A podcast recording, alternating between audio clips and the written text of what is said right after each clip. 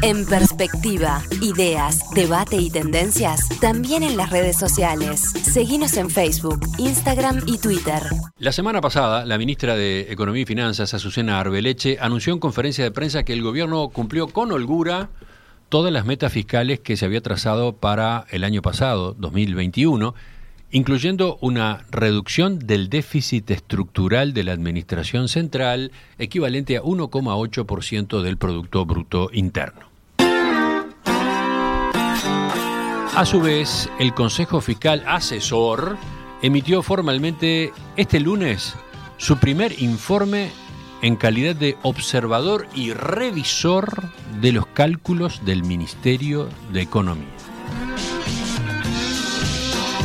Esta parte de la introducción puede haberle llamado la atención a más de uno, ¿no? Consejo Fiscal Asesor, ¿qué es eso? Bueno, ¿cómo está funcionando esta nueva institucionalidad fiscal? ¿Qué balance puede hacerse del ajuste fiscal que llevó adelante el gobierno en los últimos dos años? ¿Cuáles son los desafíos pendientes para la segunda parte de esta administración? De eso que vamos a conversar en los próximos minutos. Estamos con la economista Tamara Yandi, socia en Exante. Tamara, ¿qué tal? Buen día, ¿cómo estás? Muy bien, muy buenos días. Tamara, te propongo comenzar con, un breve repaso de cómo funciona la regla fiscal que implementó este gobierno y qué rol juega el Consejo Fiscal Asesor en la, lo que es la, nueva institucionalidad fiscal, ¿no? Como, como la llama habitualmente el equipo económico. Bien, bueno, empecemos por lo más básico. Eh, en términos simples, una regla fiscal es una restricción para la política fiscal, busca limitar la discrecionalidad del gobierno para implementar cambios en la política fiscal. Generalmente lo que se busca con estas reglas es evitar que los gobiernos gasten en exceso en las fases altas del ciclo económico y dejen a los gobiernos siguientes la tarea de hacer ajustes. en el mundo hay reglas fiscales bastante diversas eh, en Uruguay la regla fiscal quedó establecida en la ley de urgente consideración y tiene tres componentes. Eh, el primero es un tope para el endeudamiento que puede tomar el gobierno. El segundo es un tope para el ritmo al que puede crecer el gasto de la Administración Central. Y el tercero es una meta de, resultado fiscal estructural, concepto sobre el que luego podemos ahondar un, poco más.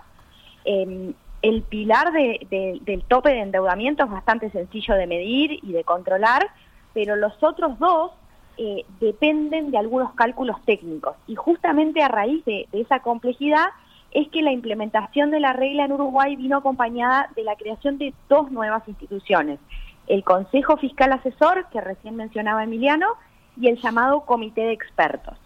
Eh, y explico qué son.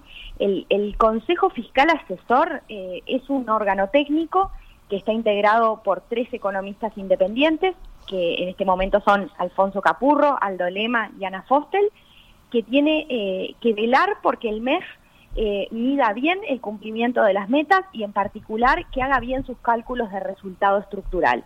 Justamente el lunes emitió su primer informe en ese sentido, como, como recién adelantaba Emiliano. Y luego está el comité de expertos, eh, que también es un órgano técnico que tiene una integración más amplia. Hoy tiene 11 representantes de, universidades y de firmas consultoras, entre las que está Exante, y que tiene la responsabilidad de proporcionar al MEF los insumos para, para hacer algunos de estos cálculos. Eh, avancemos, si te parece, por partes entonces. Eh, ¿Cuáles son las complejidades técnicas que requiere que eh, se haya articulado esta nueva constelación de, actores, digamos, en torno a los números fiscales? Sí, el, punto central es que tanto el tope para el ritmo de crecimiento del gasto del gobierno como el cálculo del resultado estructural requieren el cálculo de lo que se llama el PBI potencial. Eh, naturalmente los propios técnicos del MEF lo pueden hacer y, de hecho lo hacían en gobiernos anteriores, pero es un cálculo que involucra hacer algunos supuestos, involucra también adoptar ciertas decisiones metodológicas que no son triviales. Entonces, la lógica detrás de toda esta mecánica fue limitar la discrecionalidad que el propio ministerio puede tener para hacer los cálculos si no están presentes estas miradas independientes. ¿Qué es el PBI potencial? Eh, vendría a ser aquel nivel de actividad que resulta de, la plena utilización de todos los factores productivos, de capital y de trabajo. Si la economía está por debajo de ese PBI potencial, decimos que está en la fase recesiva, eso quiere decir que no está usando todos sus recursos, hay gente desempleada, hay capital que no se está usando. Por el contrario, si la economía está por encima de ese PBI potencial, solemos decir que, estamos en la fase alta del ciclo, los factores productivos seguramente se están usando con una intensidad eh, mayor de lo que es sostenible en el largo plazo. Y eso es importante para la regla fiscal que se implementó en Uruguay por dos motivos. Eh, por un lado, el, el ritmo de crecimiento de ese PBI potencial o de tendencia se convirtió en el tope de aumento del gasto del gobierno. En ningún año el gasto del gobierno debería crecer más que ese PBI potencial, que es el ritmo tendencial de crecimiento de la economía. Y por otro lado, la distancia entre el PBI que efectivamente tiene la economía en cada momento del tiempo y ese PBI potencial es uno de los elementos centrales del cálculo del resultado fiscal estructural, que como decía antes, es otro de los pilares de, la regla fiscal uruguaya. Detengámonos allí entonces, Tamara. ¿En qué consiste eh, ese resultado fiscal estructural? Bien, el, resultado fiscal estructural eh, busca medir el, resultado fiscal depurando factores extraordinarios o transitorios que afectan los datos cada año y que no nos permiten bien la, la tendencia, ver, que no nos permiten como ver cuál es la tendencia más permanente de las cuentas públicas. Eh, el cálculo del resultado fiscal estructural excluye entonces factores extraordinarios como por ejemplo utilidades extraordinarias de las empresas públicas que se hayan transferido al gobierno central o gastos extraordinarios como los que estos últimos dos años se originaron por el COVID. Pero además se hace una corrección de los ingresos y egresos por el efecto del ciclo económico. Y acá engancho con lo que decía antes. El caso más fácil de entender, capaz, es, el de la recaudación. El ajuste por el ciclo lo que hace es penalizar los ingresos efectivamente observados cuando estamos en la fase alcista del ciclo económico, porque en la fase alta hay ingresos fiscales que probablemente no van a ser sostenibles en el tiempo, y reconocer, por el contrario, en la fase baja del ciclo económico, que los ingresos fiscales están siendo transitoriamente bajos debido a la recesión. Creo que eh, van quedando claras las, las definiciones. Pasemos ahora, si te parece, a los números, ¿no? Eh, y a la aplicación concreta de, de, todas, de todas estas explicaciones. Bien, acá también voy despacio y, por partes. Empecemos por los insumos que le brinda el comité de expertos al Ministerio para hacer este cálculo. Eh, a los que integramos ese comité de expertos, el Ministerio de Economía y Finanzas nos consultó cuánto pensábamos que iba a crecer la inversión, cuánto pensábamos que iba a crecer la dotación de capital humano en la economía y la productividad dentro de los próximos 10 años. Em, hubo bastante disparidad en las respuestas individuales de cada uno de los actores que conforman ese comité, pero al final lo que se hace es tomar la mediana entre todas las respuestas y en base a eso y algunos supuestos adicionales calcular ese PBI potencial y, su tasa de crecimiento, ¿no? esa tasa de tendencia. La conclusión fue que la tasa de crecimiento del PBI potencial es de 2,1% real por año. Y por lo que explicaba recién, esa se convirtió en la máxima variación que cada año puede tener el, el gasto de la Administración Central. Reitero, 2,1% anual. Por otro lado, se estimó que, el año pasado, en 2021, la economía uruguaya operaba por debajo de su PBI potencial, lo cual es bastante intuitivo a la luz de, de lo que fue el shock de la pandemia. Entonces, el cálculo del resultado fiscal estructural no solo canceló algunos efectos transitorios como los gastos relacionados al COVID, sino que corrigió los ingresos y gastos para contemplar el efecto de ese particular momento del ciclo. Vuelvo al ejemplo de la recaudación. La corrección contempla el, para el año pasado que los ingresos fueron menores a los que hubiera habido con el PBI en su nivel potencial.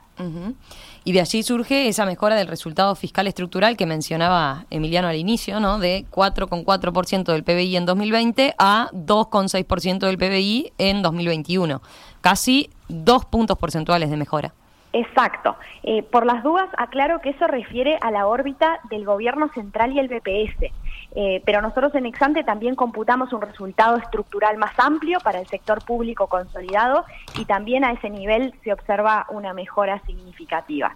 El, otro elemento a destacar es que la mejora terminó siendo mayor a la que habían planteado inicialmente las autoridades eh, en la rendición de cuentas se había contemplado una caída del déficit estructural de la Administración Central de 3,2% del PBI eh, y terminó, eh, ah, perdón, a 3,2% del PBI y terminó bajando a 2,6% del PBI con las definiciones del mes, como tú eh, recién mencionabas. Es más, con este sobrecumplimiento de la meta de, de que bajara a 2,6% del PBI en lugar de a 3,2%, el resultado quedó bastante cerca del objetivo que se había trazado el gobierno para el final del periodo, que era un, déficit estructural de 2,5% de, del PBI.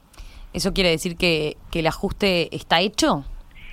Bueno, a, nuestro juicio el, gobierno está muy bien encaminado para poder terminar la administración con un déficit global de todo el sector público de 2,5% del PBI, que era el objetivo delineado originalmente en la ley de presupuesto, pero eso no quiere decir que no queden desafíos eh, pendientes.